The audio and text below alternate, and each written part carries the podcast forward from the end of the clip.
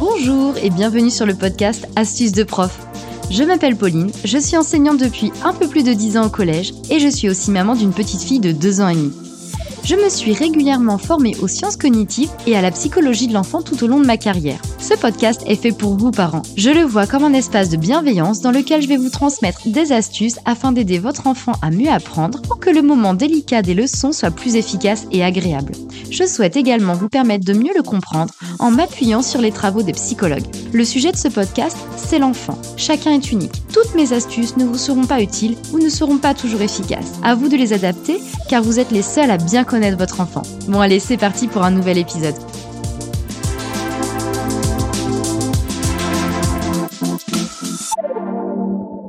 Aujourd'hui, je poursuis et termine ma série d'épisodes sur le comportement en m'appuyant sur les travaux des psychologues et ceux de Franck Ramu. Dans une précédente émission, je vous ai présenté la méthode ACC pour mieux comprendre un comportement et tenter de le réguler.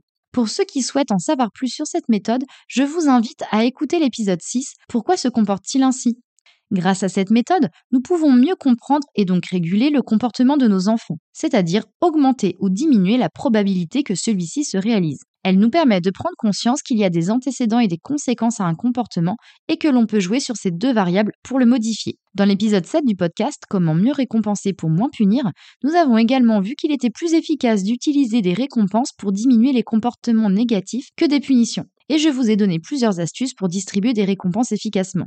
Dans cet épisode, je vais vous expliquer plusieurs techniques pour utiliser les récompenses à bon escient face à des enfants qui peuvent avoir un comportement difficile et ainsi leur permettre de progresser durablement. Tout d'abord, il y a la technique du renforcement opposé positif. Bon, même si le nom de cette technique peut paraître complexe, celle-ci est assez simple à comprendre. En fait, il s'agit d'identifier clairement le comportement que l'on souhaite voir adopté par l'enfant et le lui communiquer. Par exemple, si le comportement indésirable, c'est que votre enfant considère le canapé comme un trampoline, le comportement opposé positif est que votre tête blonde reste assise dessus sans sauter. Un autre exemple, si le comportement indésirable est que votre enfant crie très souvent, le comportement opposé positif est qu'il parle avec une voix posée. En tant que parent, vous devez récompenser les comportements opposés positifs quand ils se présentent, même si cela ne dure pas longtemps et qu'ils ne sont pas très réguliers au départ. Cela sous-entend que vous devez avoir énoncé clairement le comportement attendu à votre enfant. Ainsi, il comprendra ce que l'on attend de lui. Lorsque le comportement désiré est peu ou pas fréquent chez l'enfant, il faut alors s'armer de patience et surtout ne pas perdre espoir. Deux méthodes peuvent vous venir en aide, le modelage et la simulation. La méthode du modelage consiste à faire acquérir progressivement un comportement désiré à un enfant en créant une graduation. Il s'agit un peu d'imaginer un chemin en plusieurs étapes entre le comportement actuel de votre bambin et celui désiré. Un kilomètre à pied, ça use, ça use. Il faut que la première étape puisse se manifester pour être renforcée, et une fois que celle-ci est plus fréquente et que la deuxième étape apparaît, on peut commencer à renforcer cette dernière, etc. Bon, plus clairement, si je reprends le premier exemple cité précédemment, voici ce que ça peut donner. Situation de départ, votre enfant ne cesse de sauter sur votre canapé. Première étape, votre enfant est debout sur le canapé sans sauter. Quand cela se produit, vous le félicitez. Deuxième étape, votre enfant s'assoit quelques secondes sur le canapé, mais continue de se mettre debout. Vous valorisez les rares moments où il s'assoit. Troisième étape, les moments où votre enfant s'assoit sur le canapé sont de plus en plus fréquents et les moments où il est debout se font plus rares. Vous ne manquez pas de valoriser ce nouveau comportement.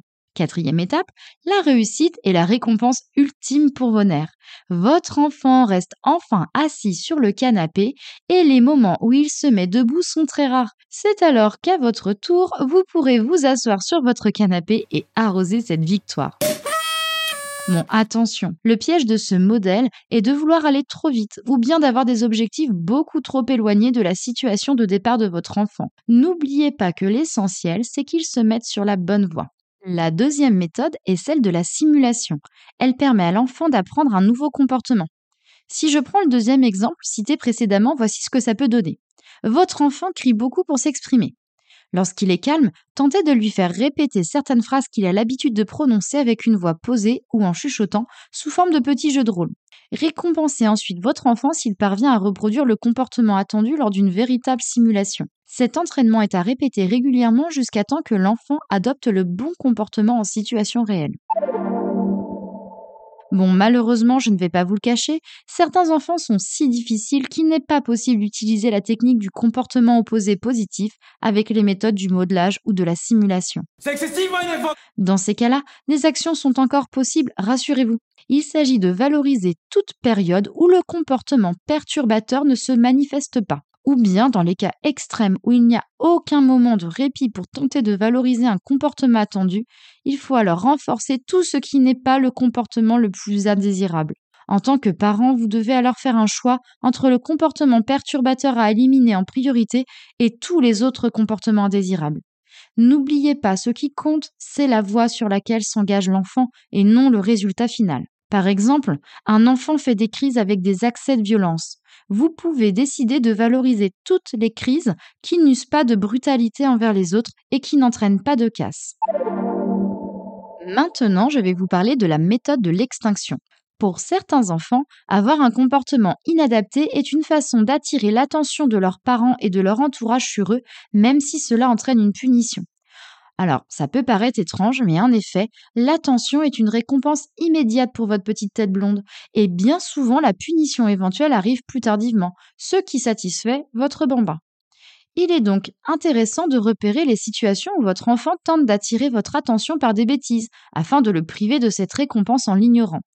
Toutefois, cette technique est difficile à mettre en place, car en tant qu'humains, nous souffrons d'un biais de négativité. C'est vraiment trop injuste. C'est-à-dire que notre attention est attirée de façon instinctive par ce qui est négatif. Il faut donc fournir un effort pour ne pas réagir au comportement désagréable de votre enfant. Par ailleurs, il convient de s'interroger sur les personnes que votre bambin souhaite faire réagir. Est-ce vous, ses frères et sœurs, un autre membre de la famille, des amis la méthode de l'extinction est efficace, mais ses effets sont lents à se manifester. De plus, si le comportement négatif de votre enfant est très fort, il faudra combiner cette méthode à un renforcement opposé positif. Ah, et petit détail d'importance, au début de l'extinction, il est possible que le comportement perturbateur de votre tête blonde connaisse une recrudescence. Rien d'anormal à cela. Si votre enfant avait l'habitude de capter votre attention quand il faisait des bêtises, le fait de ne plus la recevoir va le pousser à répéter son action, voire l'amplifier, pour obtenir sa récompense. Surtout, résistez et ne répondez pas à sa sollicitation, sinon vous risquez de renforcer le comportement perturbateur. Essayez plutôt de faire diversion si l'attitude de votre enfant est intolérable. J'attire votre attention sur le fait que la méthode de l'extinction ne peut se suffire à elle-même pour modifier un comportement. C'est une mesure secondaire à coupler avec un renforcement opposé positif. En conclusion, voici ce qui est essentiel à retenir. Changer durablement le comportement de votre enfant prend du temps, ce qui va vous demander de la patience, mais rien n'est impossible. Pour y parvenir, vous pouvez aider votre enfant à comprendre ce que vous attendez de lui en lui explicitant le comportement désiré. C'est la technique du comportement opposé positif. Afin de gagner en efficacité, n'hésitez pas à utiliser la méthode du modelage pour créer une graduation dans vos attendus, ou bien user de la méthode de la simulation pour que votre enfant s'entraîne à adopter le comportement souhaité. Si votre tête blonde cherche à capter votre attention en faisant des bêtises, utilisez alors la méthode de l'extinction en l'ignorant volontairement afin qu'il n'obtienne plus sa récompense. Par ailleurs, même pour les enfants dont le comportement est très difficile, il est possible de le réguler, mais il faudra accepter de faire des concessions et définir des priorités. Si vous le souhaitez, vous pourrez consulter la retranscription et une synthèse de cet épisode sur mon blog, dont le lien est dans les notes de l'émission.